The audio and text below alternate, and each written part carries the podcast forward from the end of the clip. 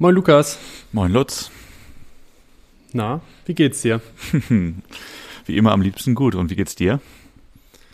Mir geht's auch gut. Für alle, die es natürlich nicht sehen, weil wieso solltet ihr das auch sehen? Das ist hier ein Podcast. Wir nehmen das erste Mal remote auf. Dadurch, dass du schon in deinem verdienten Weihnachtsurlaub mehr oder weniger nach Köln abgereist bist, sehen wir uns jetzt heute das erste Mal nur digital. So ist es. Und für die Folge haben wir euch drei Dinger mitgebracht. Nämlich zum einen die Fußballwoche, zum anderen dieses ja, Riesenthema DFL-Investor und zum letzten. Ist wirklich ein Riesenthema. Ist ein Riesenthema. Ja. Und zum letzten 3 aus 9.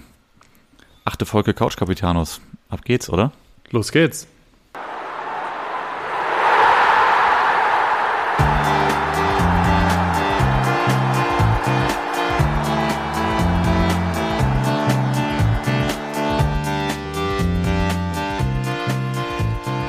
So, ja, das war wirklich äh, das Thema, das hat auf jeden Fall die Woche irgendwie so beschäftigt. Äh, da konntest du eine ganze Woche mit füllen, eigentlich mit diesem Investitionsthema.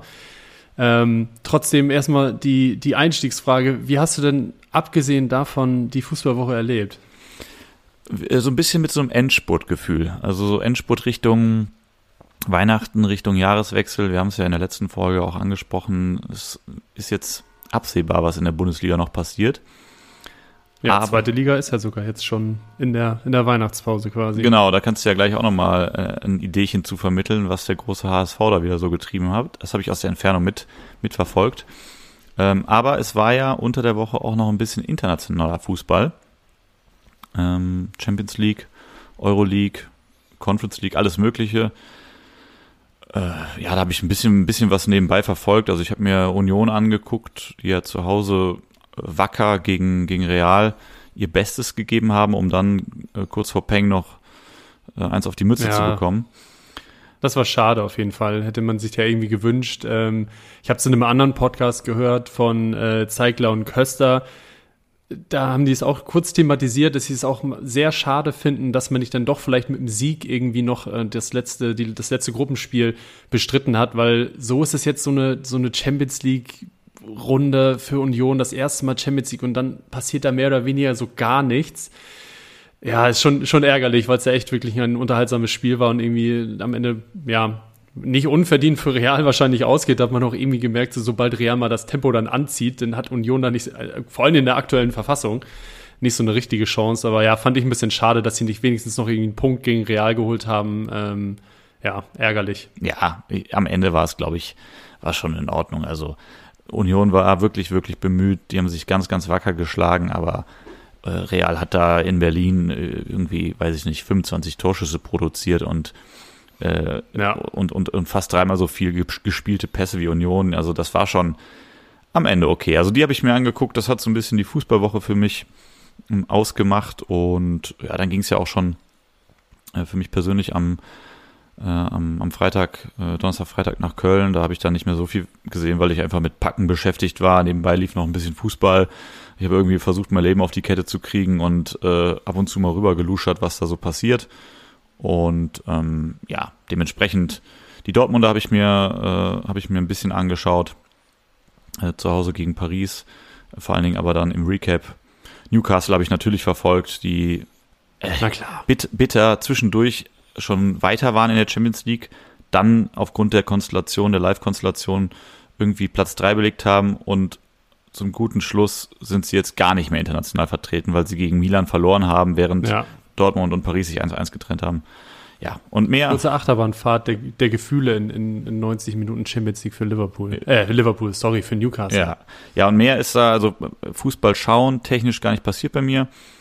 Äh, ich habe mich viel mit dem, äh, mit dem Kass-Urteil vom, vom 1. FC Köln, das ja jetzt bevorsteht, nochmal auseinandergesetzt, weil ich einfach unglaublich Schiss habe, dass das kommt und dass wir für drei, äh, für zwei ja. Transferperioden nicht tätig sein dürfen, was das, äh, was das Spieler transferieren, zumindest das Einkaufen angeht. Und das wäre für euch ja wirklich auch doppelt hart, weil wir haben ja auch jetzt in der letzten Zeit schon häufiger darüber gesprochen, dass euer Kader ja wirklich dünn ist. Müll. Und wenn du dann zwei Perioden dann auch nichts machen darfst, das, das, das schlägt natürlich doppelt rein. Ne? Also wenn du natürlich andere Vereine hast, die haben tiefe Kader, wenn die da in der Lage sind, da auch die, die meisten Leute zu halten, dann ist das auch ärgerlich, aber nicht so, so ja, hat nicht so ganz krasse Auswirkungen, vielleicht wie es bei euch ist, wo der Kader ja nun echt wirklich äh, dünn besetzt ist. Ja, absolut. Und das Ganze verknüpft mit der aktuellen sportlichen Situation, das macht mir einfach richtig Sorge. Ähm, ich, ich sehe uns, und das ist jetzt nicht pessimistisch, wenn ich das sage, ich sehe uns als, äh, als ganz, ganz krassen Abstiegskandidaten. Ich glaube auch, dass wir absteigen werden. Mhm. Und vor dem Hintergrund, dass wir viel. Bist du so drastisch schon? Ja, ja. Ich, ich habe da wirklich sehr, sehr wenig Hoffnung, denn es hieß lange Zeit in der Saison, okay, irgendwie haben wir viele Verletzte, das stimmte auch. Dann hieß es, der Spielplan ist nicht so optimal und die Gegner auf Augenhöhe kommen erst noch. Jetzt sind eigentlich alle zurück. Wir haben auch die Gegner auf Augenhöhe mit Ausnahme von Union Berlin, die, gegen die spielen wir jetzt am Mittwoch, äh, gespielt. Wir haben die Punkte nicht geholt, die wir hätten holen müssen. Und mir macht es vor dem Hintergrund, dass dieses Urteil jetzt noch aussteht, äh, und womöglich zu, äh, zu unseren Ungunsten gefällt wird, macht mir das unglaublich viel Sorgen in die Zukunft ge, ge, betrachtet. Ja, kann ich gut ich, ich sehe uns absteigen, ich sehe uns am Ende äh, zwei, zweimal blank, was die Transferperiode angeht. Der, der Verein ist pleite und immer noch in der Konsolidierung. Da, ich habe da einfach kein gutes Bauchgefühl gerade. Aber ja, das hat für mich auf jeden Fall die Fußballwoche sehr, sehr, äh, sehr, sehr stark ja. begleitet. Also weniger Fußball schauen, ja. mehr Fußball denken in dem Fall. Ähm, aber erzähl du doch mal, was hat denn der HSV so getrieben und was hast du sonst so an Fußball konsumiert die Woche? Ja, also von den Champions League-Spielen ist mir vor allem äh, Sules Grätsche in, in Erinnerung geblieben. Ja. Ähm, das war krass. Und ich finde eigentlich die Reaktion von Mbappé, finde ich eigentlich ja. genau, die beschreibt es auch. die ist so, äh, what the fuck? Äh, wieso klaut er mir hier gerade mein Tor und wie konnte das passieren? Weil der dreht ja schon so zum Jubeln ab. Und dann sieht er mehr oder weniger noch so im Augenwinkel so, Alter, der war nicht drin und der Hände über den Kopf, ja, völlig Mann. Ja, Mann. Das ist mir eigentlich davon, davon hängen geblieben. Ähm, und ansonsten, ja, ich habe auch ein bisschen hier immer mal reingeschaltet in der Champions League. Bei ganz vielen Konstellationen ging es auch nicht mehr so um ganz viel. Ähm, hier und da mal um den Gruppensieg bei, bei Lazio gegen Atletico, aber relativ viele Spiele, ähm, ja, da war es schon entschieden. Manche Mannschaften mit der B11 angetreten, Man City in Belgrad und Co. Deswegen habe ich da nicht so ein ganz starkes Auge drauf geworfen ähm, und mich dann ja doch eher so mit dem Drumherum im Fußball beschäftigt. Aber natürlich ähm, hat der HSV am Samstag gespielt. Ja, gespielt haben sie. Ähm, das war leider wieder eigentlich eine, eine sehr dünne Partie vom HSV und eigentlich auch nicht viel verbessert im Vergleich zu den anderen Spielen, mit dem Unterschied, dass sie jetzt ähm, laut Ergebnis relativ souverän 2 zu 0 gewonnen haben. Der Spielverlauf sah deutlich anders aus, dass eigentlich Nürnberg ich glaube sogar zwei Alu-Treffer, einen habe ich auf jeden Fall im Kopf, ähm, Latte, wo dann eigentlich irgendwie Mikkel Bronzis den irgendwie fast noch selber reinköpft, ganz mhm. wilde Szene. Ja, insgesamt kein überzeugendes Spiel. Am Ende gewinnst du trotzdem ähm, 2-0 und holst den, den erst zweiten Auswärtssieg. Also das ist ja eigentlich schon dann ein richtiger Erfolg. Trotzdem wird es Gespräche geben zwischen Bolt und Walter. Das, das stand vorher schon fest. Mal gucken, ähm, was dabei rauskommt, ob Walter weiterhin gute Argumente, Argumente hat dafür, dass er bleiben darf. Mhm. Die Mannschaft hat auf, auf, jeden Fall hinter sich. Ähm, der Fußball ja, hat, hat auch Argumente für sich, dass es aktuell eben nicht so rund läuft, wie es eigentlich die Tabellensituation aussagt, weil das hat man jetzt am Wochenende, finde ich, auch so ein bisschen gesehen. Pauli, die haben dann auch mal Spiele drin, wo sie eigentlich dominieren, aber trotzdem irgendwie eine Nuss fangen gegen, gegen Wiesbaden kurz vor Schluss ja, mal gucken, wer da so das Tempo macht am Ende. Kiel auf einmal jetzt irgendwie, äh, äh, wie heißt es, Herbstmeister mhm. in der zweiten Liga. Hätte vor der Saison, glaube ich, auch niemand ähm, was drauf gewettet, dass Kiel irgendwie so, so stabil auftritt. Aber krass, 35 Punkte nach so einer Halbserie muss auch irgendwie erstmal holen.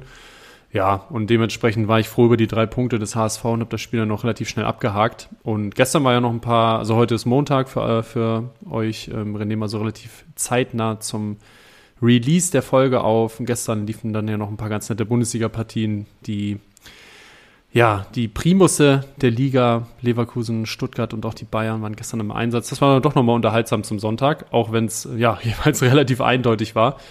Aber so war die Fußballwoche für mich. Und ja, dann ist natürlich dieses allumfassende Thema äh, Investitionen war sehr präsent. Aber ja, lass uns doch noch mal kurz vielleicht eingehen. Heute war ja dann auch direkt schon die Auslosung der Champions League, wie es da eigentlich so für die deutschen Teams in der nächsten Runde aussieht. Es geht ja auch jetzt im Februar weiter. Das heißt, es ist jetzt erstmal ein bisschen Pause. Aber ja, was hältst du von, von den Losen? Würdest du sagen, also bei Leipzig gegen Real Madrid, da brauchen wir nicht groß drüber reden, dass es sehr schwer wird. Aber was hältst du von den anderen beiden Losen? Lazio Rom ähm, empfängt den FC Bayern und PSV, Eindhoven, ähm, Borussia Dortmund. Mhm. Also, mein erster Gedanke war machbar. Sowohl für die Bayern als auch für Dortmund machbar. Der zweite Gedanke ist, PSW ähm, bringt, glaube ich, ganz, ganz viel mit, vor allen Dingen im Heimspiel, was Atmosphäre und Co. angeht. Ich glaube, dass das einfach für Fans ein richtig geiles Spiel werden wird. Äh, für die Auswärtsfans, genau wie die, für die Heimfans. Ja, kurze Anreise ja auch, ne? Genau, das, also ich glaube, dass das einfach ein geiles Fußballfest wird. Rein von der Qualität her, ja, PSW spielt seit ein paar Jahren ähm, konstant oben mit und äh, teilweise auch wirklich dann wieder um Platz eins aber das müssen die Dortmunder schaffen. Bei Lazio habe ich im ersten Moment dazu geneigt zu sagen, pff, na klar, logisch, das machen die Bayern mit links. Mhm. Der, der, zweite Blick lässt mich so ein bisschen denken, oh, das ist eine richtig knifflige Truppe. Und ja. das ist auch so ein Spiel, das in Italien, da in Rom, das macht womöglich gar nicht mal so viel Spaß. Weder für die Mannschaft auf dem Rasen, noch für die Fans der Bayern, die da mitreisen. Also da habe ich irgendwie so ein ein komisches Gefühl. Und Leipzig Real, da muss ich ganz ehrlich sagen, wenn Real, ich meine, die haben jetzt natürlich gerade mit mit Alaba auch nochmal eine krasse Langzeitverletzung zu beklagen. Aber wenn da einigermaßen alle fit bleiben auf der spanischen Seite für Februar, ja. dann äh, wird Leipzig da äh, das, das reinwerfen, was sie reinzuwerfen haben und womöglich auch knapp verlieren, irgendwie 3 zu 2 oder so äh, in, den, in den Spielen. Aber ich, das sehe ich nicht wirklich, dass Leipzig da eine Überraschung schafft. Nee, das sehe ich auch nicht. Also bei Leipzig Real sehe ich auch eher sogar noch ganz klarer Real vorne, dass sie wirklich die Spiele beide deutlich gewinnen werden. Ähm, vielleicht nicht vom Ergebnis, aber vom Spielverlauf, weil die sind so abgezockt, die haben immer noch irgendwie so eine, kriegen es ganz gut hin, finde ich, in den letzten Jahren. Nach so einem Umbruch, nach Cristiano Ronaldo, jetzt ja auch wieder die Champions League in der Zeit dann schon nochmal gewonnen. Diese Balance zwischen den alten Recken, nenne ich sie jetzt einfach mal, die das alles schon mhm. können, die das alles schon tausendmal unter Beweis gestellt haben, gespickt mit aber auch ein paar Jungen, die eben noch nicht so viele Titel haben und die aber da dafür richtig Bock haben und irgendwie dann noch vielleicht, vielleicht diesen Drive trotzdem noch wieder in diese Mannschaft bringen, den du ja oftmals nach so erfolgreichen Jahren den auch teilweise mal vermisst, dass du das vielleicht nicht wieder immer abrufen kannst, dass du sagst, hey, wir sind immer noch titelhungrig. Da ist ja eigentlich so der Klassiker. Du gewinnst irgendwie ein Triple oder gewinnst ein Double mit Champions League oder so und dann ist erstmal so, puh, ja, erstmal durchatmen, dann verlassen vielleicht auch ein paar Leute das Team, so wie es ja bei mhm. Bayern irgendwie auch war, wo dann viele Spieler nach diesem Titel auch gegangen sind. Aber da sehe ich die aktuell deutlich weit vorne. Bei den anderen beiden Konstellationen, witzigerweise, sehe ich es genau andersrum. Ich glaube, Bayern wird Lazio Rom sehr deutlich schlagen Mhm. Aber ich glaube, Dortmund gerät bei Eindhoven komplett unter die Räder. Ähm, einfach aus dem Grund, dass Dortmund viel zu unkonstant ist und PSW Eindhoven, die haben in der Liga jedes Spiel gewonnen. Und ja, es ist die Eredivisie.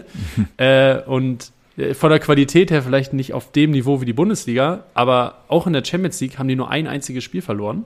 Und ansonsten haben die dieses Jahr, ich glaube, ja, also noch kein Spiel außer dieses eine verloren und in der Liga wirklich ohne Ausnahme jedes Spiel gewonnen. Ähm, und ja, jetzt, jetzt ist natürlich immer noch, noch ein bisschen Pause und so, aber wenn ich das jetzt bewerte, nach den, nach, der, nach den Leistungskurven dieser beiden Clubs und Teams aktuell, würde ich sagen, dass Dortmund da schon im ersten Spiel richtig auf die Mütze bekommt und das im, im Rückspiel nicht mehr ähm, ausbügeln kann. Aber es, wie wir schon festgestellt haben, sind eben zwei Monate Pause knapp. Da kann auch noch ein bisschen was passieren. Vielleicht ähm, schlägt Dortmund im Winter auch noch mal im, im, im Transferfenster zu. Aber Stand jetzt würde ich sagen, ähm, fliegen die raus.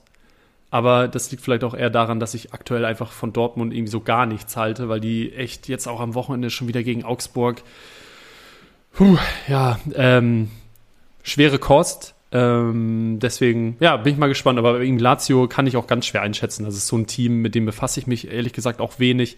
Da sehe ich wenig Spiele. Ähm, ein, eine Partie von denen in der Champions League habe ich irgendwie gesehen. Das war, glaube ich, ein relativ frühes Spiel oder eins der früheren Spiele, weshalb ich dann relativ viele Minuten mal von so einem Spiel gesehen habe. Aber ansonsten, ähm, ja, kann ich die schwer einschätzen und dann würde ich eher sagen, abgezocktes Bayern-Team, die machen das dann schon irgendwie. Super spannend. Also äh, da sitzt jetzt, sitzen jetzt bestimmt einige äh, vor dem Podcast und äh, die denken sich, oh, okay, Lutz Wort in Gottes Gehörgang. Ich baue jetzt direkt mal einen Schein und tipp hier Natürlich. Dortmund souverän, äh, geht unter im Handicap bei, bei PSW und fliegt auch noch raus. Das gibt eine schöne Quote. Äh, also wir wollen nichts davon gewusst haben, wenn es nachher schiefgegangen ist. Ne? Und wenn es erfolgreich nee, war, dann beteiligt uns gerne. Schön. Ja, ja, dann schicken wir Paper-Link, gar kein Problem. Aber ähm, ja, gucken wir mal. Bis, bis Februar ist ja noch ein bisschen dann, äh, vergeht noch ein bisschen Zeit und vielleicht hat sich bis dahin auch Dortmund irgendwie einigermaßen gefangen. Manchmal kann so eine, so eine Winterpause, ja, kann Fluch oder Segen sein. Das, das haben schon genug Teams, glaube ich, äh, festgestellt. Wenn man eigentlich ganz guten Lauf hat, ähm, ist es manchmal echt blöd, wenn es dann Unterbrechungen gibt. In Dortmunds Fall ist es, glaube ich, ganz gut, sich irgendwie noch mal ein bisschen zu, zu wieder zu fokussieren und vielleicht dann doch noch mal einen, einen oder anderen Hebel in Gang zu setzen, um das irgendwie in bessere Bahnen zu lenken, auch wenn es bisher ja nicht schlimm aussieht, was die, was die Bundesliga angeht und auch was die Champions League angeht. Da ist ja eigentlich noch alles offen. Ähm, ja, was ist sonst passiert? Äh, Conference League, Euro, Euroleague haben wir noch. Äh, Freiburg und Frankfurt sind noch in der Verlosung. Äh, jetzt muss ich nicht durcheinander kommen. Lens. Ähm, Freiburg hat Lens gezogen und Frankfurt spielt in der Conference League gegen Union Saint-Gillois bisschen so das Überraschungsteam letztes Jahr gewesen. Mhm. Ähm, ja, denke ich auch beides eigentlich machbar, oder? Also zu Lens äh, habe ich gefühlt noch, noch weniger Eindrücke als zu, als zu, äh, zu Saint-Gillois. Die hat man letztes Jahr ein bisschen in der Euroleague schon ähm, sehen können und dann hat sich auch das ein oder andere Team schon die Zähne äh, ausgebissen. Also, ähm, aber ja, grundsätzlich glaube ich machbare Lose, oder? Ja, denke ich auch. Also ich würde auch hier dazu tendieren zu sagen, Freiburg hat da womöglich die etwas härtere Nuss zu knacken, was aber nicht unbedingt am Gegner liegt, sondern einfach an den Freiburgern selbst. Ja, die spielen einfach nicht das Niveau, was sie, äh, was sie ja gewohnt sind, beziehungsweise das Niveau, was sie auch jetzt gezeigt haben und die Fans gewohnt sind. Und dementsprechend kann ich mir vorstellen, wenn sie das nicht in der Winterpause ein bisschen justiert bekommen, könnte es auch da jetzt in den K.O.-Spielen schwer werden, weil ja, da trennt sich jetzt so langsam die Spreu vom Weizen, da ist nicht mehr so viel Fallobst dabei und Lance musst du erstmal schlagen. Das ist aber auch nur wieder so ein. Ja, immerhin so aus der Champions League raus, eben, ne? Eben. Ähm, immerhin also, Champions League-Team in einer gar nicht so leichten Gruppe auch Sevilla nur zwei Punkte geholt in der Gruppe ähm, gegen ähm, ja, PSW und Arsenal auch noch. Das auch jetzt kein, kein Unglück, da äh, als Dritter weiterzukommen. Ne? Das ist eigentlich schon ja, fast eine starke Leistung. Also hast du wahrscheinlich recht, äh, dass du sagst, wenn du sagst, dass Lance auf jeden Fall das schwerere Los ist. Ähm, ja, bin ich gespannt. Wir gucken uns das auf jeden Fall gespannt an. Ähm, vielleicht merkt ihr es auch schon so. Wir, wir haben diese Woche irgendwie so ein anderes Thema omnipräsent da gehabt, was uns die ganze Zeit begleitet hat. Oder, also zumindest war das bei mir so. Ich weiß nicht, ob es dir auch so geht, Lutz, aber ich glaube, die Frage nach, wie war deine Fußballwoche, hätten wir auch einfach nur mit dem Thema Investor oder mit dem Wort Investor ja, beantworten können. Ja. Ne? Also ich möchte, ich möchte jetzt nicht. War ja so präsent auch ja. in den Stadien und alles. Ja, also ich möchte dich jetzt nicht wegkretschen, wenn du sagst, du hast da noch was, was deine Fußballwoche irgendwie rund macht, dann hau raus. Aber ich habe das Gefühl, das ist eine super Überleitung zu diesem Ding, über das wir, über diesen, zu diesem Elefanten im Raum, über den wir sprechen müssen, oder? Ja, passt ja auch super zum, in, insgesamt zum Thema Champions League. Da geht es auch immer um Investitionen und Geld und wie werden wir denn überhaupt konkurrenzfähig in den internationalen Wettbewerben. Und das ist ja auch einer der Gründe, warum die DFL ja jetzt in der zweiten Abstimmung ähm, auch ihr ja das Go bekommen hat, ähm, der Zweidrittelmehrheit der Vereine, um dann wirklich irgendwie die, die Bundesliga wieder konkurrenzfähiger zu machen. Ja. Ja, bisschen abgeschwächtes Pamphlet war es dann am Ende. Ähm, also weniger direkt finanzielle Unterstützung für die Vereine, sondern wirklich ganz klar in Richtung Investition. Aber bevor wir jetzt irgendwie ins Detail gehen, wofür das Geld und alles ist, äh, vielleicht kannst du ja mal einen kurzen Abriss machen. Was hältst du grundsätzlich von dieser Maßnahme? okay, wow. Das jetzt irgendwie auf 10.000 Meter Flughöhe mal eben kurz. Ähm, ja, vielleicht einfach ja so ein erster Impuls, dass du sagst, ja, finde ich nachvollziehbar und finde ich gut, oder bist du eher in dem anderen, am anderen Spektrum, dass du sagst, äh, hört mir auf damit und das, das bringt doch auch nichts. Ähm, vielleicht nur ja, eine kurze, ja. kurze Tendenz, in, in, auf, auf welcher Seite du stehst. Ja, also äh, auf den Zeitstrahl betrachtet, als das das erste Mal aufkam, das Thema, hat der Fan in mir direkt geschrien, nein. Widerstand, ne, möchte ich nicht. Ja, nachvollziehbar dann hat man ja auch immer mehr Futter bekommen, ist versorgt worden mit Informationen. Es wurde auch ein bisschen transparenter, was passiert denn mit dem Geld, an welcher Stelle wird das wie eingesetzt oder soll es wie eingesetzt werden. wo sind die roten Linien, die ja jetzt so vielfach zitiert wurden, diese Leitplanken, wo hören die auf? Ja. Und jetzt, wenn du mich jetzt fragst, ähm, muss ich sagen, ich bin zwar immer noch leicht indifferent, aber ich tendiere dazu zu sagen, mhm. ich finde es gar nicht so verkehrt, wenn es so umgesetzt wird, wie ich mir das jetzt erhoffe, Schrägstrich interpretiere. Ja. Das ist meine Meinung dazu. Mhm. Wie, wie sieht das bei dir aus? Ja, finde ja, ähnlich. Also ich finde es auch nicht komplett schlecht, dass Investitionen getätigt werden, weil ähm, können wir gleich noch ein bisschen detaillierter darauf eingehen, wenn ich Dinge lese wie, hey, wir lassen uns doch mal ein eigenes digitales Angebot aus dem Boden stampfen, damit wir auch irgendwie Märkte erreichen, wo man jetzt nicht explizit die TV-Rechte verkauft, sondern einfach, man kennt das von der NBA, von der NFL, dass die so, in der NFL heißt es, glaube ich, Game Pass, äh, keine Werbung, gibt auch ganz viele andere tolle Streaming-Anbieter, wo man es gucken kann. Aber die bieten das wirklich dann direkt für die Fans nur in Ländern an, wo diese Rechte eben nicht so explizit verkauft sind. Und das, sowas finde ich total sinnvoll, weil warum, ja, warum machen die das nicht grundsätzlich einfach, dass sie sich stärker, viel stärker selber vermarkten, weniger äh, abhängig von, von ja, von Sky und Co. zu machen. Das finde ich zum Beispiel grundsätzlich, finde ich das alles sehr gut. Ich frage mich nur, ähm, ob es am Ende den, den Nutzen hat, ähm, dieser Investition, den sie erreichen wollen, weil das ist ja vor allem Wachstum, höhere Bekanntheit, höhere Attraktivität der Liga und dementsprechend auch mehr TV-Gelder einnehmen zu können. Ich weiß nicht, ob das Wachstumspotenzial so groß ist, weil im Raum stehen ja irgendwie sieben bis neun Prozent über 20 Jahre an diesen Investor abzugeben. Das heißt ja auch, dass man dementsprechend noch höher, ein höheres Wachstum haben muss, damit sich das überhaupt lohnt. Und das sehe ich irgendwie aktuell noch nicht gegeben, dass wir das mit der Liga schaffen, weil wir unterhalten uns ja auch immer wieder darüber. Konferenz, du guckst dir die Auslosung oder nicht die Auslosung, du guckst dir die Partien an, wer da in der Bundesliga spielt.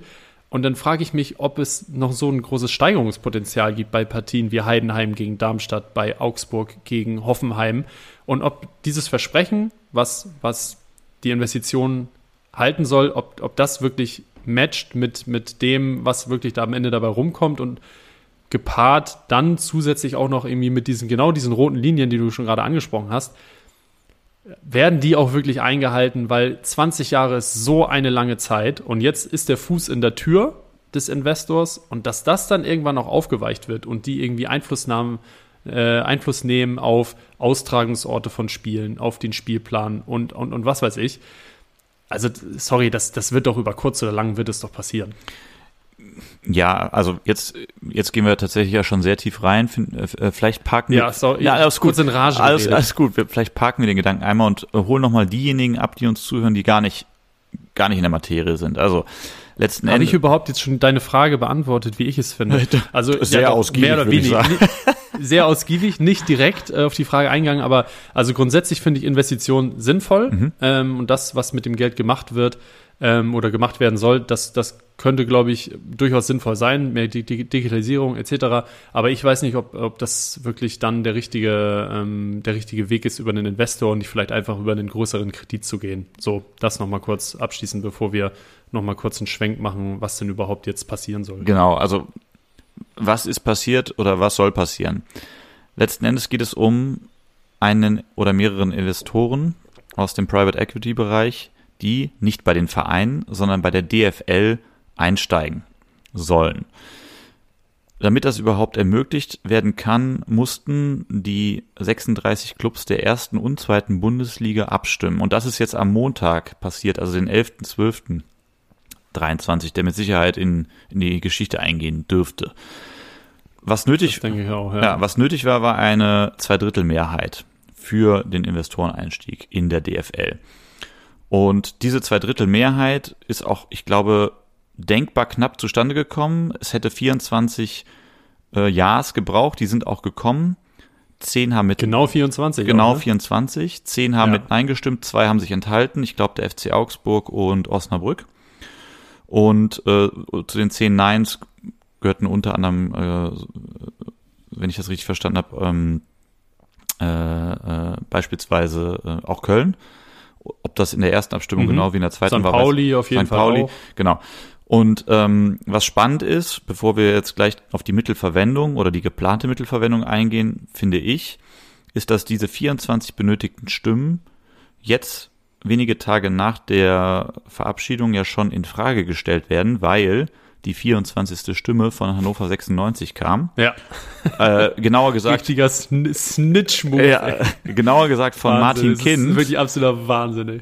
Und der äh, hat laut Hannover 96, also dem Verein, nicht die Interessen vertreten, die der Verein hätte vertreten Ja. wollen. Also, um es mal einfach zu machen, Hannover 96, so versteht man im Moment die Sachlage, hätte mit Nein gestimmt. Martin Ja. Kind hat sich aber über seine Funktion und seine repräsentative Funktion hinweggesetzt und mit Ja gestimmt.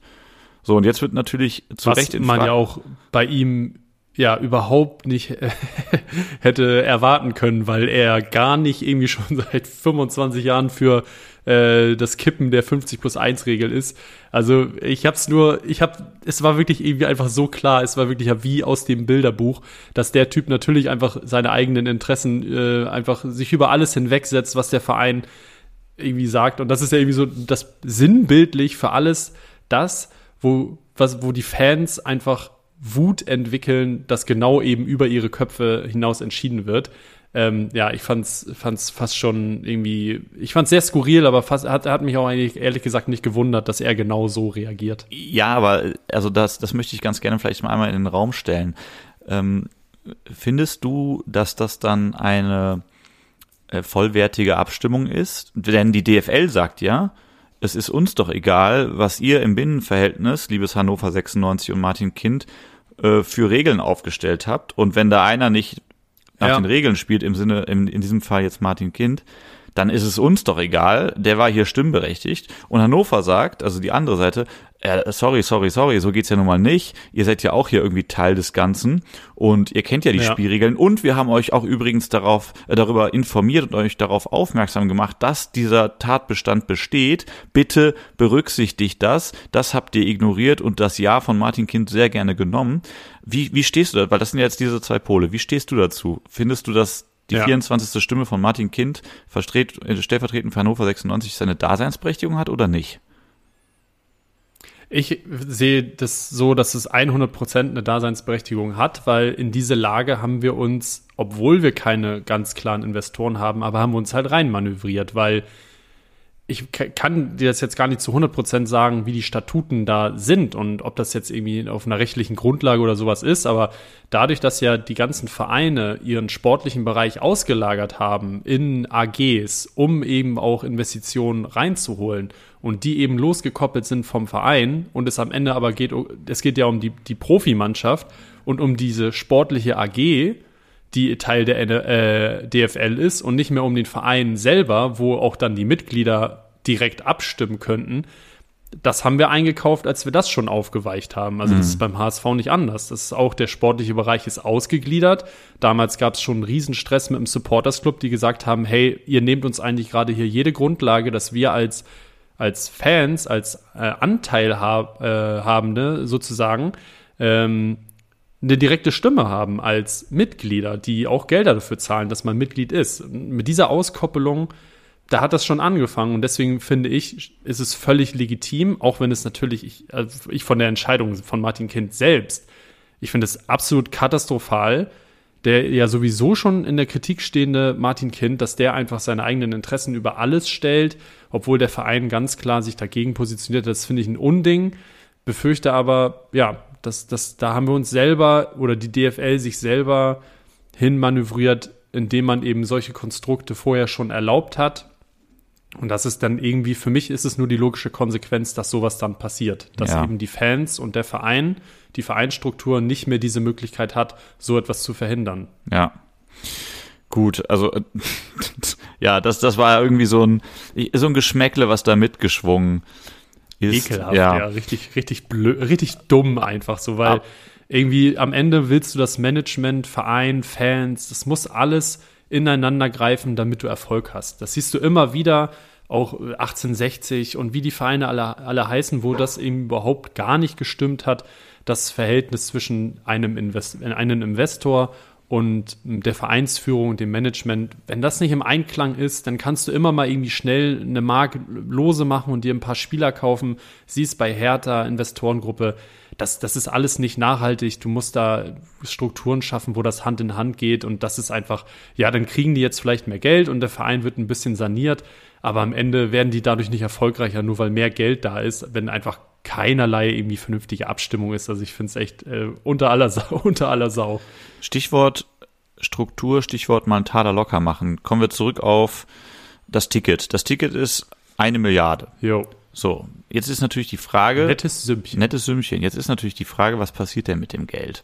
Und die DFL äh, gemeinsam mit äh, eben den Bundesliga-Vereinen hat letzten Endes zwei Kernvorhaben rausgeschält, die da Digitalisierung und Internationalisierung heißen.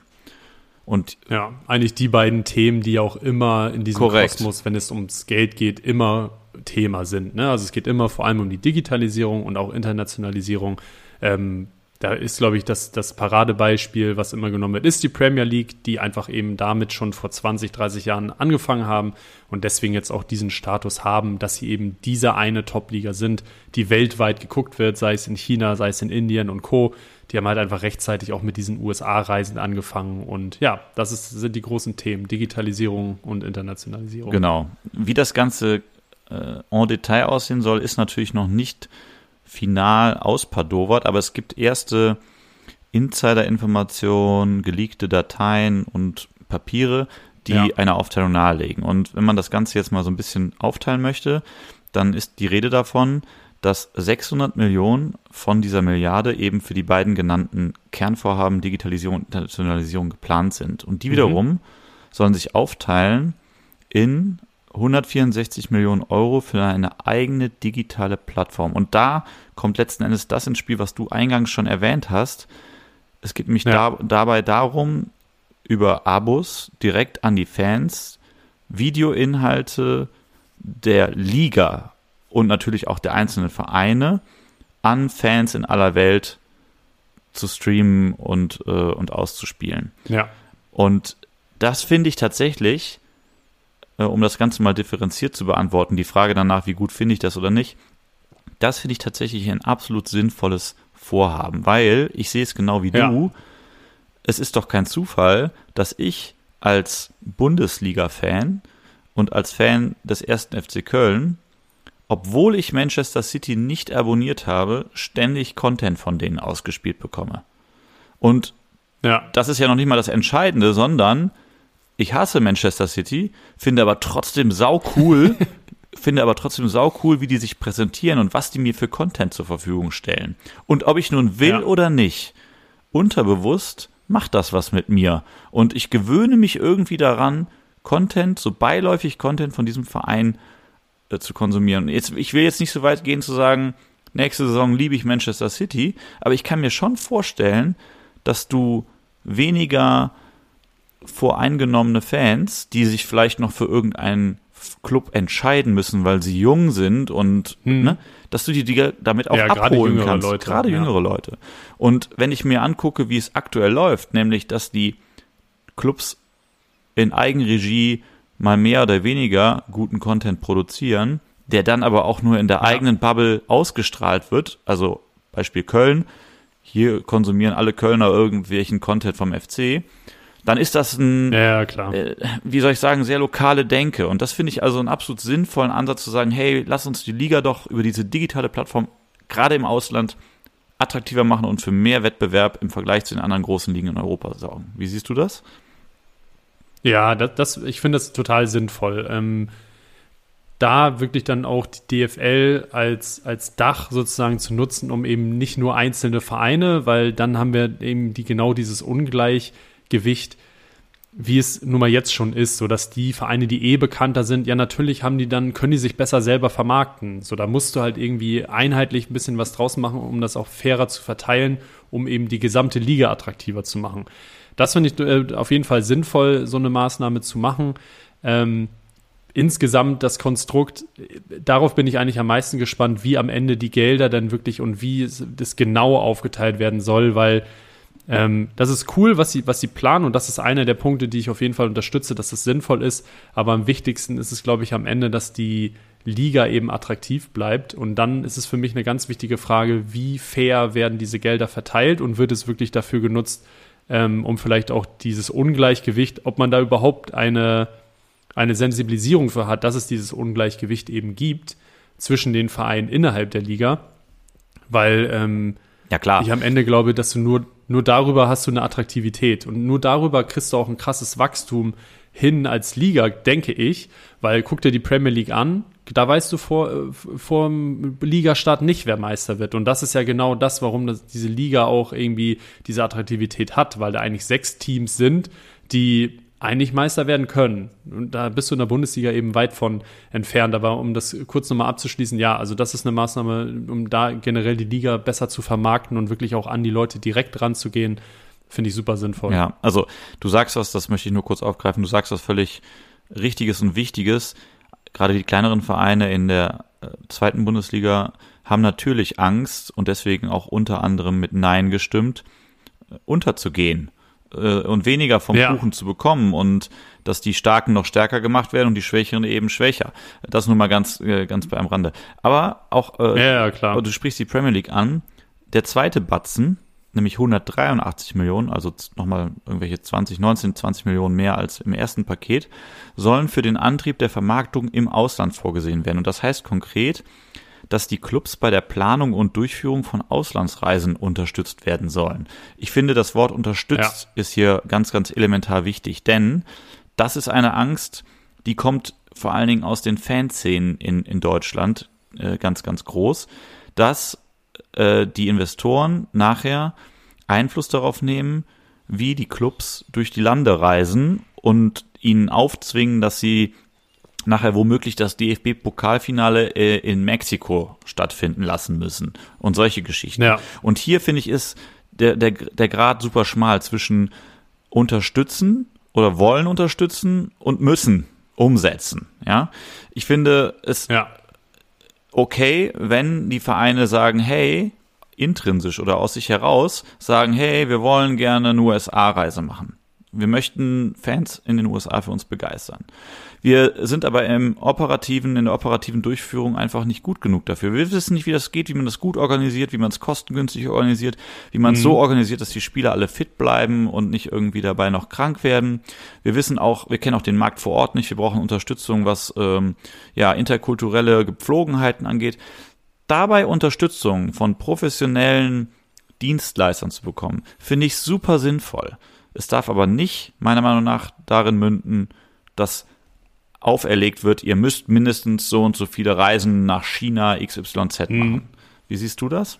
Ja, ja, äh, sehe ich grundsätzlich auch so, dass ich auch nicht möchte, dass es auferlegt wird, aber äh, also was ist die logische Konsequenz? Also weil kein Trainer, kein Staff, kein Spieler sagt, hey du, äh, für eine Woche jetzt irgendwie so eine USA-Reise machen und da ein bisschen trainieren und drei Spiele gegen andere internationale Teams zu haben, äh, und dann reisen wir wieder zurück äh, mit Jetlag. Da haben wir super Bock drauf, weil dadurch sind wir bestimmt am Ende körperlich fitter und besser für die äh, Saison gewappnet. Ja, das wird, das, das sagt niemand und ich, ich das ist ja eigentlich nur logisch, dass sie dann aber ähm, darauf bestehen werden, dass es passiert, weil nur wenn du auch vor Ort bist, ziehst du ja auch irgendwie die Leute an und, und, und schaffst irgendwie so eine, eine Bindung zu den Clubs. Und ich befürchte fast, dass sowas irgendwie unter dieser rote, roten, diese rote Linie dass das logischerweise dann irgendwie auch von den Investoren gefordert wird, weil du kannst ja nicht das eine wollen, mehr Internationalität, mehr Bekanntheit, mehr Wachstum und dann aber sagen, ja, aber das ist jetzt, das wollen wir nicht. Also ich befürchte fast, dass das automatisch passieren wird und so wie eben in der Premier League, die sind ja eigentlich jedes Jahr in der USA. Da sind so drei, vier, fünf Premier League Clubs, die sind dann in New York, die sind in LA und da führen die dann ihre Spiele durch, ähm, um genau das zu erzielen, eben bekannter zu werden. Ähm, ja, also die, die Idee dahinter finde ich gut, also die, da zu unterstützen, total sinnvoll, aber ich befürchte fast, dass es irgendwann ganz normal sein wird, dass die, dass die Clubs, die ähm, Bekanntheit haben, eben auch dann dafür genutzt werden, mehr Bekanntheit äh, zu, für mehr Bekanntheit zu sorgen. Ja, also Stichwort Präsenz vor Ort finde ich gut, denn zu diesem Paket von 183 Millionen äh, für die Vermarktung im Ausland gehört auch, dass die DFL zusätzliche Büros im Ausland eröffnen möchte, um genau diese Präsenz Ja. äh, durch Ja. eigene Mitarbeiter und Mitarbeiterinnen äh, zu, zu äh, gewährleisten. Und aktuell gibt es, glaube ich, in New York und Singapur DFL-Büros. Das heißt, das wird ausgewertet, ausgeweitet. Und es soll auch mehr Lobbyarbeit äh, im Ausland passieren, äh, speziell bei den äh, bei den übertragenen Sendern und Diensten, ne, dass also da einfach mehr persönlicher Ja. Kontakt auf. Das das finde ich sinnvoll. Also das das warum warum nicht? Warum nicht ein Stück vom Kuchen äh, im Ausland abhaben wollen und was dafür tun? Aber jetzt die, Vereine, Total. ne, die Vereine durch die Ja. Gegend zu schicken und denen zu sagen, was sie zu tun und zu lassen haben oder sogar Einfluss auf den Spielplan und so, ich finde, da hört es auf jeden Fall auf. Gut. Ja. Ähm, Ja, also lass uns mal, ich glaube, ähm, vielleicht müssen wir es ein bisschen ähm, beschleunigen und jetzt, also das waren auf jeden Fall schon mal die wichtigsten Sachen, Ja. Digitalisierung und äh, Internationalisierung. Die anderen Dinge vielleicht kürzer abgerissen, weil es sind noch so ein, zwei Themen ja, drin, wo ich sage, das sind wirklich so die Dinge, ja, da habe ich einfach, da mache ich mir Sorgen. Ich habe es anfänglich schon gesagt, vor allem eben diese rote Linie, dass die eben nicht Einfluss auf Spielpläne nehmen, Ja, etc. ja. Ich bin mir ziemlich sicher, dass das sind halt die Dinge, die werden fallen. Ähm, aber erstmal nochmal Stück für Stück. Worum soll es noch gehen? Ähm, ja, natürlich auch den, irgendwie den, den eigenen äh, deutschen Markt ähm, stärken. Ja. Die wollen stärker gegen illegales Streaming vorgehen. Ja, Haken dran. Ja. Sinn, ist, Sinn, ist sinnvoll. Ja. Ähm, genau, ich, ich, scroll hier noch kurz durch. Ja, für Werbepartner, bisschen ein paar Millionen für Werbepartner, für die Virtual Bundesliga auch noch. Strategischer Rückbehalt, auch alles in Ordnung. Und insgesamt, das finde ich auch spannend, ähm, behalten sie auch dann nochmal von den restlichen 400 Millionen, ähm, nee, von äh, 300 Millionen sind wirklich dafür eingeplant, überhaupt erstmal dieses Loch zu stopfen Ja. Ähm, was der Deal eben reißen wird, weil du eben was abgeben musst. Ähm, immerhin, so diese deutsche konservative, konservative Art, sie planen schon mal damit, das finde ich schon mal gut, dass sie nicht eben davon ausgehen, ja, das werden wir sofort erzielen und am Ende geht das richtig nach hinten los. Das finde ich gut. Ähm, ich will, möchte aber vor allem eben ähm, über diese rote Linie sprechen und wie, wie du das vielleicht einschätzt, weil ich habe es anfänglich schon gesagt, ich befürchte, das wird jetzt immer weiter aufge, aufgedröselt werden und die werden Einfluss auf den Spielplan nehmen, ähm, weil das sieht man eben in den anderen Ligen, da ist eben das Geld zu holen. So, wenn du halt die Spiele nicht mehr gleichzeitig hast, sondern ähm, nacheinander und die besser vermarkten kannst, ähm, und sei es sowas wie Playoffs, äh, es steht im Raum oder eben dann auch den, den Bundesliga-Namen zu verkaufen. Was löst das denn bei dir aus, wenn du, wenn du sowas hörst? Denkst du, ja, okay, wenn das das nöt- nötige Übel ist, um die Liga bekannter zu machen und auch mehr Geld zu generieren, damit es insgesamt attraktiver wird, nimmst du das in Kauf? Oder sagst du, das sind wirklich die Dinge, da erhoffst du dir, dass diese rote Linie auch wirklich eingehalten wird? Ich, also ganz klar zweiteres. Dann, äh, da, da muss ich dann sagen, können wir als Laien ja tatsächlich auch nur jetzt auf die Verhandlungen beziehungsweise die zugrunde gelegten äh, Parameter vertrauen und darin vertrauen, dass in den Verhandlungen äh, das nicht vergessen wird.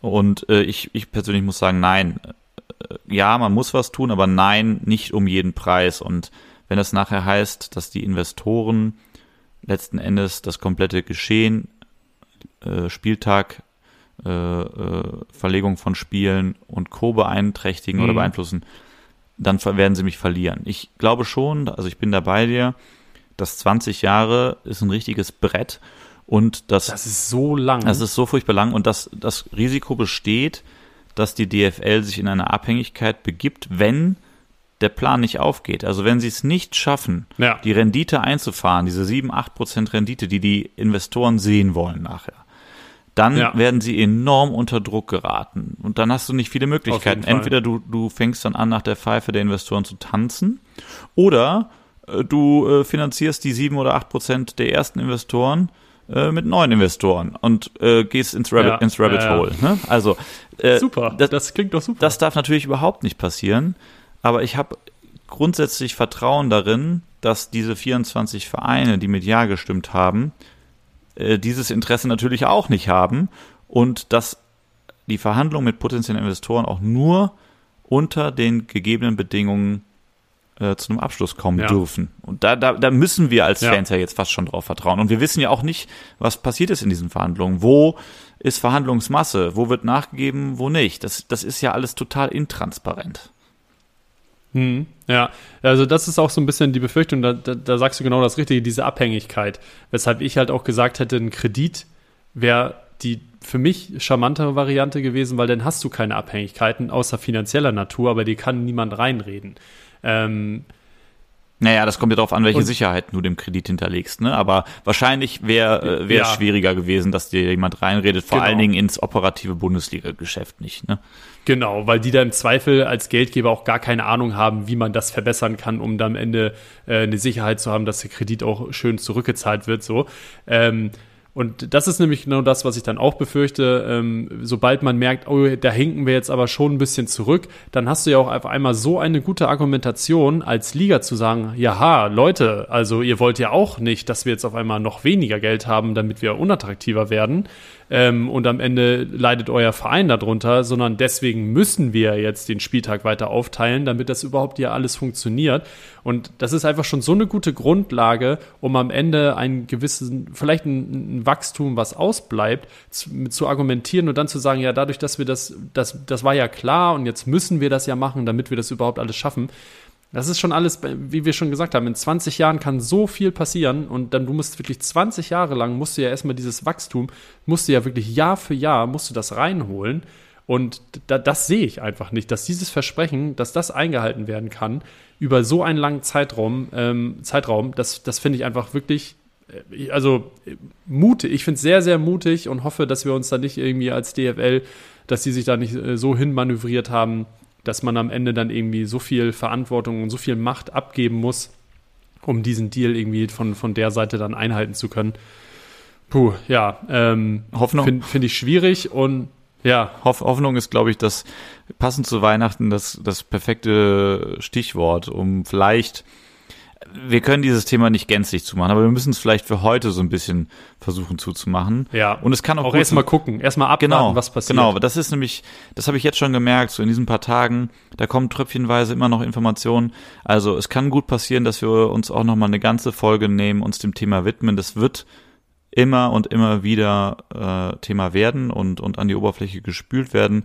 Spätestens, wenn es dann, ich glaube, zur Saison 25, 26 auch in die Umsetzung geht. Das ist zumindest ja, der Plan. Die sind ja jetzt erstmal noch auf der, auf der, auf der Suche. Genau. Ähm, ja, genau. Genau. Gut, aber ihr merkt, also ich glaube, das, das macht mit ganz Fußball Deutschland was und ähm, deswegen ist es auch wichtig, dass wir ein Auge drauf haben und wenn wir merken, es poppt wieder hoch, dann nehmen wir uns die Zeit nochmal dafür. Es ist aber auch ja. äh, Fußball, Fußballalltag, hätte ich beinahe gesagt. Der 15. Spieltag wurde gespielt und wir möchten äh, das Ende dieser Folge einläuten mit der Kategorie 3 aus 9 und haben auch wieder drei Spiele mitgebracht. Ähm, zum ersten VfL Bochum gegen Union Berlin, dann den FC Augsburg gegen Borussia Dortmund und Bayern München gegen den VfB Stuttgart. Wollen wir an der Kastruppe anfangen? Ja, würde ich sagen. Wir haben ja viel über Union gesprochen, ne? Du, du wirst dich erinnern. Äh, Bochum haben wir auch schon, mal, auch schon mal ein bisschen beleuchtet. Ich muss sagen, das war eins dieser Spiele und deswegen ist das hier auch in der Kategorie 3 aus 9 gelandet. Ich muss sagen, das war eins dieser Spiele, die mich am meisten überrascht haben an diesem Spieltag. Ich habe sowas von reingeschissen, was das Tippspiel angeht bei diesem Spiel. Äh, ich habe 2-0 Union getippt und irgendwie gesehen, oh, hä, die werden das souverän in Bochum gewinnen. Die fangen sich jetzt langsam wieder. Pustekuchen. Der, also der VfL hat da ein richtiges Feuerwerk abgefackelt und Union war äh, machtlos. Also das, das fand ich wirklich Wahnsinn. Das hat mich auch überrascht. Ähm, ich hätte vor dem Spiel nicht darauf getippt, dass Union das klar gewinnt. Hätte aber auch gedacht, dass die nach dem, ja, man muss es Aufschwung nennen, weil nach, wenn du irgendwie 100 Tage nicht gewinnst, dann ist, wenn du erstmal wieder gewinnst, dann ist das ein Aufschwung. Hätte ich nicht gedacht, dass sie das Spiel so leicht herschenken. Und äh, ja, ich habe es nur in einer Konferenz geguckt, aber das war wirklich sehr deutlich zu sehen, dass Union einfach gegen, Bo gegen VfL Bochum an dem Tag wenig Chancen hatte.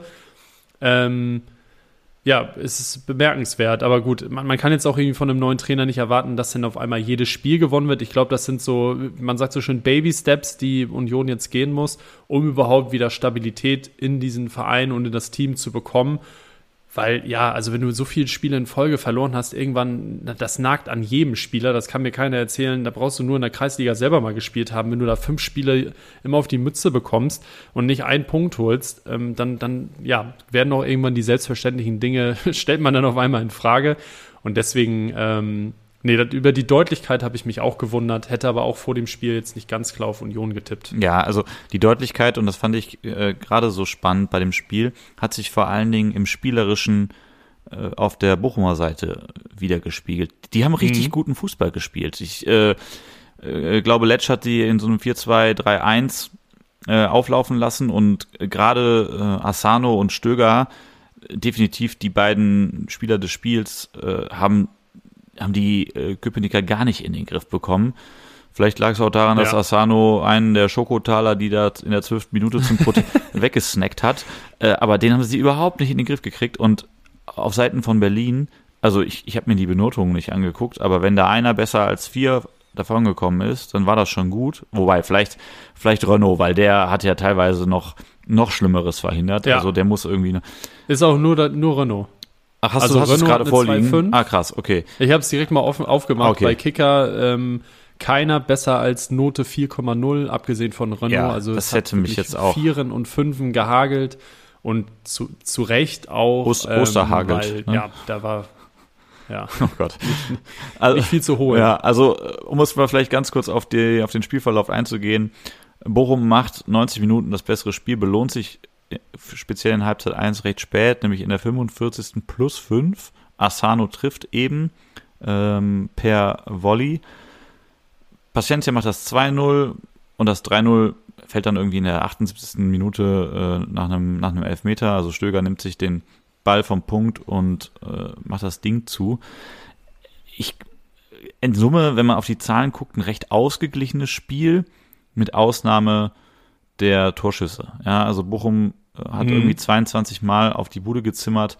Und der Tore. Und der Tore.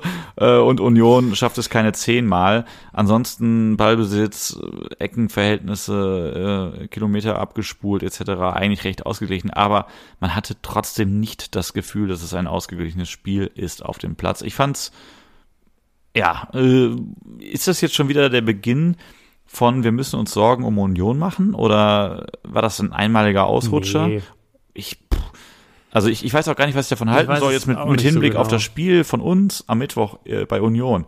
Ich hätte jetzt vor dem Spiel gegen Bochum gesagt, okay, Union äh, zerschießt uns. Jetzt weiß ich schon wieder gar nicht mehr, was ich davon halten soll, dass die selber so auf die Mütze bekommen haben. Ja, kann ich gut verstehen. Ähm, ich, ja, also Union war, hatte schon wenig Chancen, das, das finde ich auch, aber ähm, ich glaube, Bochum, die, die haben einfach das was die machen wollen, das haben sie eben auch gut umsetzen können. Ne? Also wenn du dir das Spiel jetzt nur anhand der Werte anguckst, dann ist es eigentlich ein unterirdisches Spiel von den Statistiken her, wenn du dir mal die Passquoten anguckst. Also ja. die sind irgendwie beide weit unter 80 Prozent. Und ja, Bochum hat aber den Trainer jetzt schon deutlich länger. Die wissen, was sie können. Die, die gewinnen Bälle und, und schalten eben schnell um und haben dann eben auch schon die Spieler so integriert, dass es, ja, das versteht halt jeder. Die wissen halt, was sie machen wollen. Und bei Union ähm, nach so einer, so einem, erstmal den Trainerwechsel und auch nach so einer Serie vorher, da greift eben noch nicht alles ineinander und dann, dann verlierst du halt solche Spiele, die halt eigentlich offensichtlich gar nicht dem höchsten Niveau sind, was so, so Passquoten und sowas angeht. Solche Spiele verlierst du dann, weil eben, ja, die Abläufe noch nicht ganz klar sind, weil ansonsten ist es halt ein relativ ausgeglichenes Spiel, ähm, was, was die Werte angeht. Ähm, und offensichtlich jetzt kein kein Spiel, wo eins der Teams äh, spielerisch ähm, ja jetzt ja irgendwie mit, mit 80 Prozent Ballbesitz die anderen hergespielt hat, sondern eben einfach das, was Bochum umsetzen will. Das hat super geklappt, da haben sie ihre Tore gemacht. Und ja, das funktioniert halt aktuell bei Union noch so gar nicht. Ja, Expected Goals Wert auf Bochumer Seite 3,58, bei Union 0,67. Ja, ja ne? alles gesagt. Alles gesagt, ergänzt die Zahlen eigentlich ganz gut. Also das fand ich ein sehr, sehr überraschendes Ding. Für Bochum war das natürlich immens wichtig, weil ich glaube, die müssen jetzt vor Weihnachten noch gegen Leverkusen ran. Das wird natürlich knackig, sich da noch was äh, auszurechnen. Aber die stehen im Moment auf Platz 13 da mit 16 Punkten, während Union auf Platz 15 mit 10 Punkten zwar noch einem Spiel One in Hand gegen die Bayern, Ja, aber gut. das kannst du eigentlich auch wegtun. Also da, da jetzt zu punkten Ja. wäre schon irgendwie surprising. Äh, wirklich In zusehen. München, glaube ich, sogar auch. Ja, ja, oder? in München, in München. Äh, Das Ja. wäre schon also sehr wild. Und es ergibt sich jetzt das erste Mal da unten für die letzten vier, also Berlin, Köln, Mainz und Darmstadt, schon so eine kleine Lücke auf Platz 14, nämlich Werder Bremen Ja. von fünf Punkten. Das äh, sollte tunlichst nicht größer werden, also für keinen der Vieren da unten. Und Bochum setzt sich so langsam aber sicher ab, obwohl die mit Heidenheim und Darmstadt vor der Saison von jedem als Absteiger getippt worden sind. Gut, Saison ist noch lang, aber fand ich einfach ein wirklich spannendes Ding. Ähm, Insgesamt auch irgendwie so eine kleine Grüppchenbildung schon. Ne? Wir haben Ja, so eine ja. Gruppe unten, Ja, ja. wir haben so eine Gruppe im, im Nirgendwo, so mit 16 bis 19 Punkten. Dann noch so eine, so eine Verfolgergruppe, Platz 8 bis 6 irgendwie. Ja, fast schon eigentlich Dortmund muss man eigentlich noch mit, mit reinnehmen. Und dann hast du halt oben irgendwie vier Teams, die da ja relativ gut marschieren erstmal. Bin ich mal gespannt, wie sich das jetzt ähm, entwickelt. Dann auch so nach so einem Rückrunden oder in so einem Rückrundenstart ähm, ob, ob sich das genau so weiter fortsetzt oder ob dann doch vielleicht der ein oder andere nochmal eine Serie startet oder eben oben einbricht. Äh, das finde ich immer spannend, dann direkt nach der Winterpause, ob das Niveau gleich bleibt oder ob es irgendwo eine, eine gute Steigerung gibt oder eben auch in die andere Richtung gehen kann. Ja. In die andere Richtung ist auch eigentlich eine geile Überleitung für das Spiel Augsburg gegen Dortmund, denn da ging es Ja. hin und her. Es ging immer in die andere Richtung. Also es war ein 1-1 am Ende, aber mit wahrscheinlich eins der unterhaltsamsten Spiele dieses Spieltags. Also beide mit komplett offenem Visier. Augsburg schießt 20 Mal aufs Tor, Dortmund schießt 24 Mal aufs Tor und äh, gerade, also Krass, dass das 1-1 ausgeht. ja, ey. und das sind vor allen Dingen, fallen beide Tore in der ersten Halbzeit. Dimirovic trifft in der 23. zum 1-0 und Malen, habe ich bei Kickbase, war super wichtig, trifft zum 1-1 in der 35. Spielminute. Tore fallen dann keine mehr, vor allen Dingen, weil auch Damen auf Augsburger Seite und Kobel beziehungsweise das Aluminium, was auch immer alles, noch was dagegen haben. Also es war ein richtig geiler Kick. Hätte ich vor, vor dem Spiel auch gar nicht unbedingt gedacht, wobei ich, äh, als es dann äh, 60, 70 Minuten alt war, mich zurückerinnert fühlte, nicht vom Spielstand, aber von, von den Ereignissen her, an das, war es das erste Spiel von Erling Haaland, wo der in Augsburg eingewechselt wird und direkt drei Tore schießt und das war wie so ein das kann gut sein, ja. 5-3, 4-3 oder sowas, so, so ein Spektakel, kriege ich nicht mehr hin. Aber da, da dachte ich dann plötzlich dran und dachte mir so, huch, äh, die Partie scheint mehr drin zu haben, als man vorher denkt, wenn man äh, wenn man es auf dem Papier sieht. Aber das, ähm, Ja, es war das, ich habe es gerade mal gegoogelt. Es war das erste Spiel von Haaland, wo da eingewechselt wurde. ja, 56. und dann macht er in der 59. und in der 61. Nee, in der 59. sein erstes Tor und dann in der 70. und 80. 79. macht er Tor 2 und 3. Also ja, direkt erstmal mit einem schönen Hattrick gestartet in die Bundesliga. Das kann man machen. ja, also ich, du, das, das ist jetzt auch schon wieder, keine Ahnung, wie lange das her ist, äh, irgendwie zwei Jahre, drei Jahre, irgendwie so, ähm, äh, ein bisschen her, aber ja, das, das war es jetzt leider nicht, was die Anzahl der Tore anging, trotzdem sehr unterhaltsames Spiel. Die Augsburger, ah, ja, äh, das, das sieht jetzt nicht nach, nach geilem Fußball aus, die haben eine extrem schwache Passquote an den Tag gelegt mit 75 Prozent, aber ähnlich wie die Bochumer, das, was sie machen müssen, um zum Erfolg zu kommen, das kriegen sie gut hin. Also sie, sie sind in, dem, in den richtigen Mhm. und, und wichtigen Situationen in der Lage, das dann vernünftig äh, über die Bühne zu bringen. Und Dortmund hat sich da einfach wirklich die Zähne ausgebissen, äh, kann man, kann man glaube ich so sagen. Äh, war super, super solid im, im, im Passspiel, haben viele Bälle gespielt, fast doppelt so viel wie die Augsburger bei einer Passquote von 87 Prozent, das ist ein sehr starker Wert. Also, sind natürlich irgendwie weniger gelaufen ähm, und äh, haben, haben dafür den Ball mehr laufen lassen. Ich fand es in Anführungsstrichen äh, überraschend, dass Brandt auf der äh, auf der Doppelsechs gespielt hat, zusammen mit Chan. Also ein bisschen defensiver äh, und, und Reus davor. Das habe ich so jetzt nicht unbedingt kommen sehen, aber das Spiel hat es ja dann äh, wiedergegeben. Und was ich mich irgendwie jetzt schon seit ja, letzter Woche gefragt habe, hat er, glaube ich, zum ersten Mal wieder mitgewirkt, wo zur Hölle haben die denn Meunier jetzt schon wieder her? Ich dachte, der wäre irgendwie dauerkaputt oder sogar aus. Also, Alter. wo haben die den wieder her? Ja. War, der nicht irgendwo? Und jedes Mal, wenn ich ja, und jedes Mal, wenn ich den dann spielen sehe, weiß ich auch, warum der halt nicht so viel spielt, wenn der fit ist, weil der ist halt einfach qualitativ, also das ist ein solider Rechtsverteidiger. Brauchen wir nicht jetzt drüber sprechen, dass er irgendwie nichts kann oder so. Ne? Also der würde, glaube ich, auch bei sehr vielen Teams würde der, würde der von Anfang an spielen und alles. Aber das Niveau, was Dortmund irgendwie erreichen will, das spiegelt der auf jeden Fall nicht wieder. Ja. Das, also, also es geht ja. mir, das geht mir ähnlich. Vielleicht wird ihm äh, in einem einen oder anderen Spiel da auch Unrecht getan, aber über, über alle Spiele oder die, die Zeit, die er jetzt bei, bei Dortmund ist, hinweggesehen, muss ich zustimmen. Das ist jetzt ja, ja mehr, mehr Durchschnitt. Aber worüber wir noch gar nicht gesprochen haben, ähm, das 1-0 von, von Augsburg. Hättest du da einen Foul gegeben? Ja, das.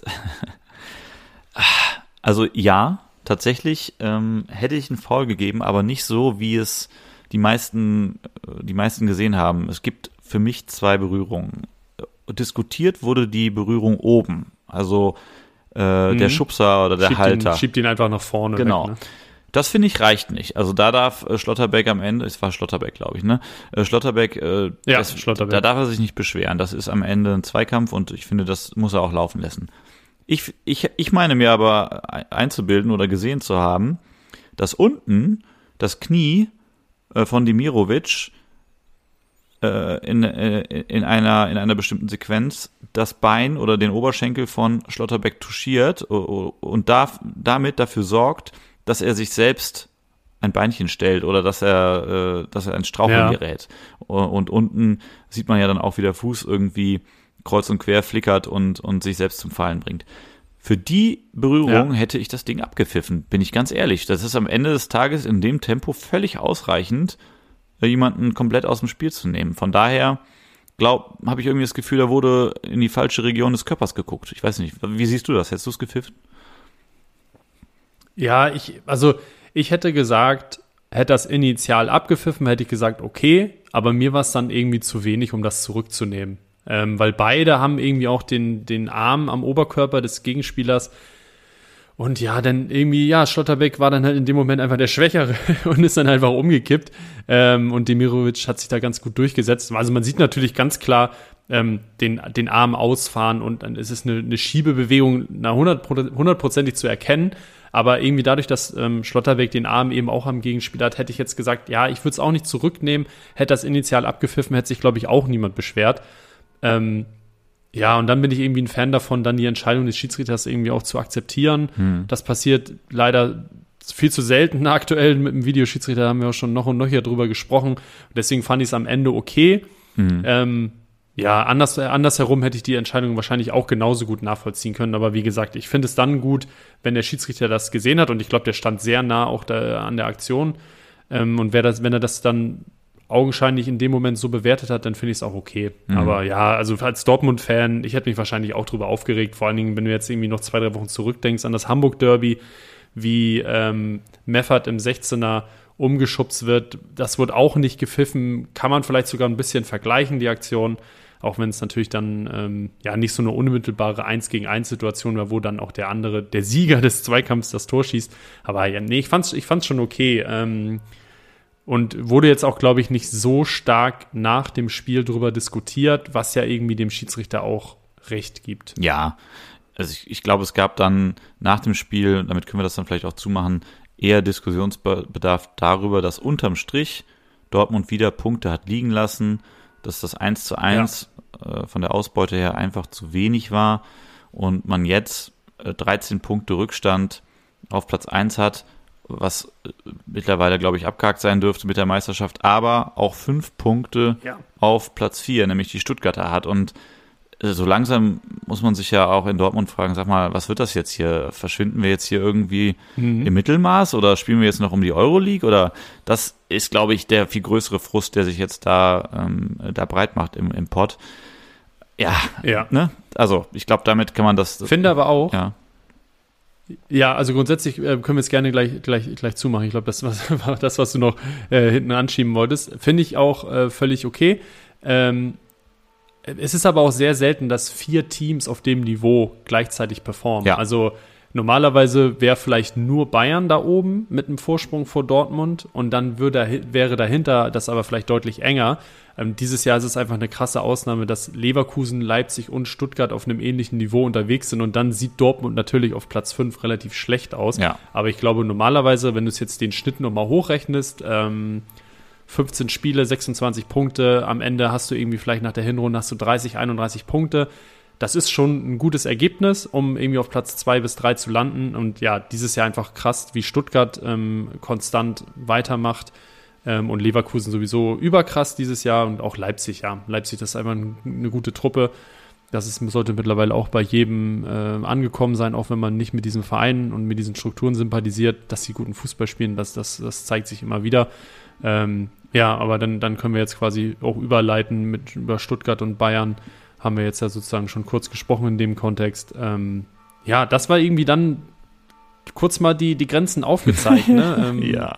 von, von Bayern, obwohl ich eigentlich die, als ich die Aufstellung gesehen habe, gedacht habe, okay, wird es heute doch nochmal spannend, weil Goretzka und Kimmich äh, spontan mit Grippe ausgefallen sind und auf einmal hast du dann eine Doppelsechs mit Pavlovic, Hu und Guerrero. Ähm, ja, die das aber ja, solide runtergespielt haben, würde ich sagen. Und ähm, haben wir gestern auch, wir haben es in einer kleineren Gruppe geguckt, äh, das Spiel. Die Standards von Pavlovic, da habe ich in Social Media doch dann direkt schon sehr viele Stimmen gehört. Da war doch jeder einzelne deutlich besser als die von Kimmich. Ey, ich habe es genau. Ich war sowieso mal wieder auf Social Media unterwegs und ich muss sagen, ein Meme, äh, beschreibt dieses ganze Thema hier perfekt. Ich weiß gar nicht, von wem es kam. Es war auf jeden Fall ein trojanisches Pferd, irgendwie mit der Unterschrift von wegen, wir reisen, wir reisen oder wir, wir sind stark ersatzgeschwächt und wir werden hier nicht viel reisen und äh, innen drin natürlich äh, schwer bewaffnete Kämpfer bis, bis unters Dach mit, mit also, allen möglichen ja, Weapons. Kenn ich das Meme. Und, ähm, und genauso war es ja. Also alle haben irgendwie gedacht, hoch, ey, jetzt haben die von Frankfurt voll auf die Mütze bekommen, kriegen hier so eine B11 ja. auf, auf den Rasen und Stuttgart holt da sogar was. Das war überhaupt nicht der Fall. Mein Gott, war das souverän von den Bayern. Stuttgart hat gar kein Land gesehen. Die sind in, also nicht eine Minute in das Spiel reingekommen, was sie jetzt die ganze Saison irgendwie gespielt haben. Das war ein Klassenunterschied. Das muss man einfach sagen. Äh, das Ding ist ja. Ja, ganz deutlich. Ne, das Ding ist ja nur 3-0 ausgegangen. Ich glaube, zwei aberkannte Tore. Zwei Abseitstore. Genau. Und, ja. und darüber hinaus reichlich Möglichkeiten, äh, weitere Tore äh, zu schießen. Also, und, und gleichzeitig hattest du bei Stuttgart ja nicht das Gefühl, dass die irgendwann mal äh, einen Anschlusstreffer machen können. Ne? Dass es da zur Pause nur 1-0 nee, steht, ja. ist ja wirklich schon sehr, sehr schmeichelhaft. Am Ende geht es 3-0 aus. Ja, wenn du mich fragst, 1, 1 zu niedrig, wie gesagt. Und ja, ich, ich war schon, also ich, ich habe schon auch gegrinst irgendwie, weil ich dachte so, ah ja, die Bayern. Gekitzelt, ja. geliefert. So, ne? Also es ist echt. Ja, es ist immer das gleiche Schema, ja. ne? Ein Ausrutscher und dann hauen alle eine Woche auf den rum und dann sagen sie, Leute, jetzt beruhigen wir. Guckt, die, die Fußballnation hat zugeguckt, schön Sonntagabend auf der Couch, 1930, Topspiel gegen den dritten oder gegen den vierten. Ja, und dann steht das in Minute zwei, steht das erstmal 1-0. So, und jetzt seid ihr erstmal ruhig. Ja. Beruhigt euch alle erstmal. Wir haben hier immer noch den Harry da vorne drin stehen. und äh, Herr Harry und Leroy, äh, die, die regeln das mal kurz. Ähm, aber ich, ich habe mir dann auch ein bisschen so die Werte angeguckt, weil manchmal guckst du ja so ein Spiel und denkst so, Alter, es ist so dominant was sagen denn eigentlich die Werte? Und das ist so ein Spiel, wenn du das Ergebnis nicht weißt, dann hättest du gesagt, ach krass, ja, Stuttgart, die haben ja richtig mitgespielt. Ähm, das, das war ja bestimmt ein ausgeglichenes Spiel, weil Bayern ja mittlerweile schon so dieses dynamische Umschalten das, das, das machen die ja wirklich par excellence und das funktioniert dann halt auch richtig gut, sodass sie halt gar nicht mehr diesen super krassen Ballbesitz und äh, super viel gespielte Pässe und noch ein 80. Mal über Thiago Alcantara, äh, der da irgendwie 140 Pässe pro Spiel spielt, wie es vielleicht unter, unter Guardiola und dann unter den letzten Trainern auch noch war, weil ähm, Stuttgart hatte eine Passquote von 90 Prozent. Die haben fast doppelt so viele Pässe gespielt wie Bayern und hatten 63 Prozent Ballbesitz in München. Das ist schon eigentlich ein Brett. Aber wenn du dann halt das Spiel wirklich 90 Minuten live gesehen hast, dann hattest du nicht einmal das Gefühl, dass bei den Bayern auch nur irgendwas anbrennt. Nein, die hatten den Ball, also ja, das habe ich auch gedacht und ich fand es auch auffällig. Äh, Bayern hat das ganz bewusst gemacht, den Ballbesitz abzugeben und die Stuttgarter hatten den Ballbesitz in völlig ungefährlichen Zonen, ja, und haben überhaupt, ja. also das, das war völlig, äh, völlig lollyhaft eigentlich und, und die Bayern haben halt zugeschlagen und in diesen äh, Umschaltmomenten und aber auch in den äh, 1 gegen 1 Dribblings hast du einfach gesehen, dass die Bayern da also mindestens ein Regal ja. äh, höher anzusehen ja, sind. Da war der Klassenunterschied dann auszumachen. Und ja, ich fand es einfach extrem spannend und habe auch dann, äh, was ich spannend fand, gesehen, dass als Hoeneß versucht hat zu reagieren und gewechselt hat, hat er, glaube ich, auch einen Dreifachwechsel in der 60. Minute vollzogen, die Stimmung mhm. bei den ausgewechselten Spielern, äh, besonders bei äh, Milo, die war überhaupt nicht geil. Und es kann jetzt natürlich sein, dass die äh, äh, frustriert sind, einfach mal, weil sie so, so einen Tag erwischt haben, wo nichts zusammenläuft. Aber ich habe mir so gedacht, hä? Du spielst doch eine so brutale Hinrunde, nachdem du fast abgestiegen wärst. Da, da musst du doch ein bisschen cooler sein, wenn du mal einmal von den ja. Bayern auf die Mütze bekommst und, und dann auch zu Recht ausgewechselt wirst, weil der, dem ist auch nicht viel gelungen an dem Tag. Das fand ich irgendwie drüber. Also da muss ich sagen, komm, ja. Heißsporn hin oder Aber her. Aber vielleicht auch genau deswegen. Weiß ich nicht. Vielleicht auch genau deswegen, weil die so eine gute Hinrunde spielen, dass sie denken so, hey, jetzt müssen wir doch eigentlich mal eine Chance haben in München und dann halt zu merken, so, ja, okay, nee, dafür reicht's halt noch lange nicht. Ähm, vielleicht war es auch irgendwie deswegen, weil gegen Leverkusen sah es ja auch sehr gut aus. Das war ja auch ein sehr gutes Spiel letzte Woche. Ähm, vielleicht haben sie sich da einfach mehr, mehr erhofft, aber ja, grundsätzlich brauchst du als Stuttgart, brauchst du dich über gar nichts beschweren jetzt in der Hinrunde. Die lief so gut, die haben einfach schon zehn Siege nach 15 Spielen. Ja. Also das ist einfach eine, eine absolute Top-Hinrunde. Ähm, von daher, ja, kann ich schon verstehen, was du meinst, dass man eigentlich denken müsste, okay, beruhig dich mal, so schlimm ist das jetzt alles nicht. Ähm, ihr, da kommt schon wieder Gegner, wo ihr genau euren Stiefel durchspielen könnt und äh, die auch wieder dominieren werdet. Aber gegen Bayern, ähm, ja, funktioniert das halt einfach nicht, wenn du Umschaltspieler wie Sané hast, die einfach mit einem Tempo-Dribbling irgendwie 40 Prozent, 50 Prozent des Feldes überqueren und du einfach keine Chance hast, da irgendwie einzugreifen das war schon wieder echt Wahnsinn, was der Junge da abspult. Ähm, das, das macht mir immer richtig Spaß, das zu sehen, diesen, ja, was du gerade schon gesagt hast, diesen Qualitätsunterschied dann doch nochmal zu solchen Spielern. Weil Stuttgart, die haben ja auch in der Offensive, die haben da gute Jungs. Äh, Chris Führig ähm, hat sich da richtig etabliert, ist ein, ist ein richtig spielstarker Spieler. Aber dann diesen Sprung zu solchen Spielern, das sieht man dieses Jahr dann vor allem bei Leverkusen und bei Bayern, finde ich, auch dann in den vermeintlichen Top-Spielen gegen höher platzierte Gegner was dann solche Spieler doch nochmal auf einem anderen Niveau leisten können. Das, äh, da, da freut mich einerseits, andererseits denke ich dann immer, ach, warum spielen denn solche Leute immer nur bei den Bayern? Das nervt natürlich gleichzeitig dann auch mal so ein ja, bisschen. Ja. Machen wir es zu mit vielleicht zwei Fakten, beziehungsweise einem Fakt und einer Frage. Der Fakt ist, der Expected Goals Wert 3,42 versus 0,31. Das können wir, glaube ich, direkt so stehen lassen. Und die Frage, und damit können wir dann vielleicht auch die Folge zumachen, die ich mir stelle, ist, was wird aus dem Pavlovic? Weil das war wirklich ein Spiel, ja, gekennzeichnet durch Eigenwerbung und das, dieses Thema Holding Six bei, bei Tuchel hat der einfach mal in 90 Minuten beantwortet. Da bin ich einfach mal gespannt, vor allen Dingen, was jetzt die Rückrunde zu bieten hat für den jungen Kerl. Das fand ich wirklich richtig gut. Ja. Ja, bin ich auch gespannt, ja. ob der sich jetzt vielleicht doch äh, mehr in den Vordergrund spielen kann. Mal gucken. Ähm, was, auch, weil, was auch in der ja, Transferphase also, passiert, ne?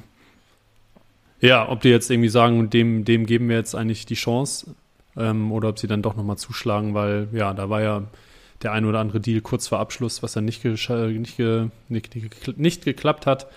Mal gucken, ob sie da jetzt irgendwie noch wieder anknüpfen und dann doch jemanden holen. Aber ähm, ja, würde mich natürlich, persönlich, mich persönlich freut sowas immer, wenn solche Spieler dann noch die Chance bekommen gerade wenn man auf dem Niveau gegen einen guten Gegner dann auch so eine Leistung bringt, dann ähm, ja. hat man sich das, glaube ich, auch ein Stück weit verdient. Voll.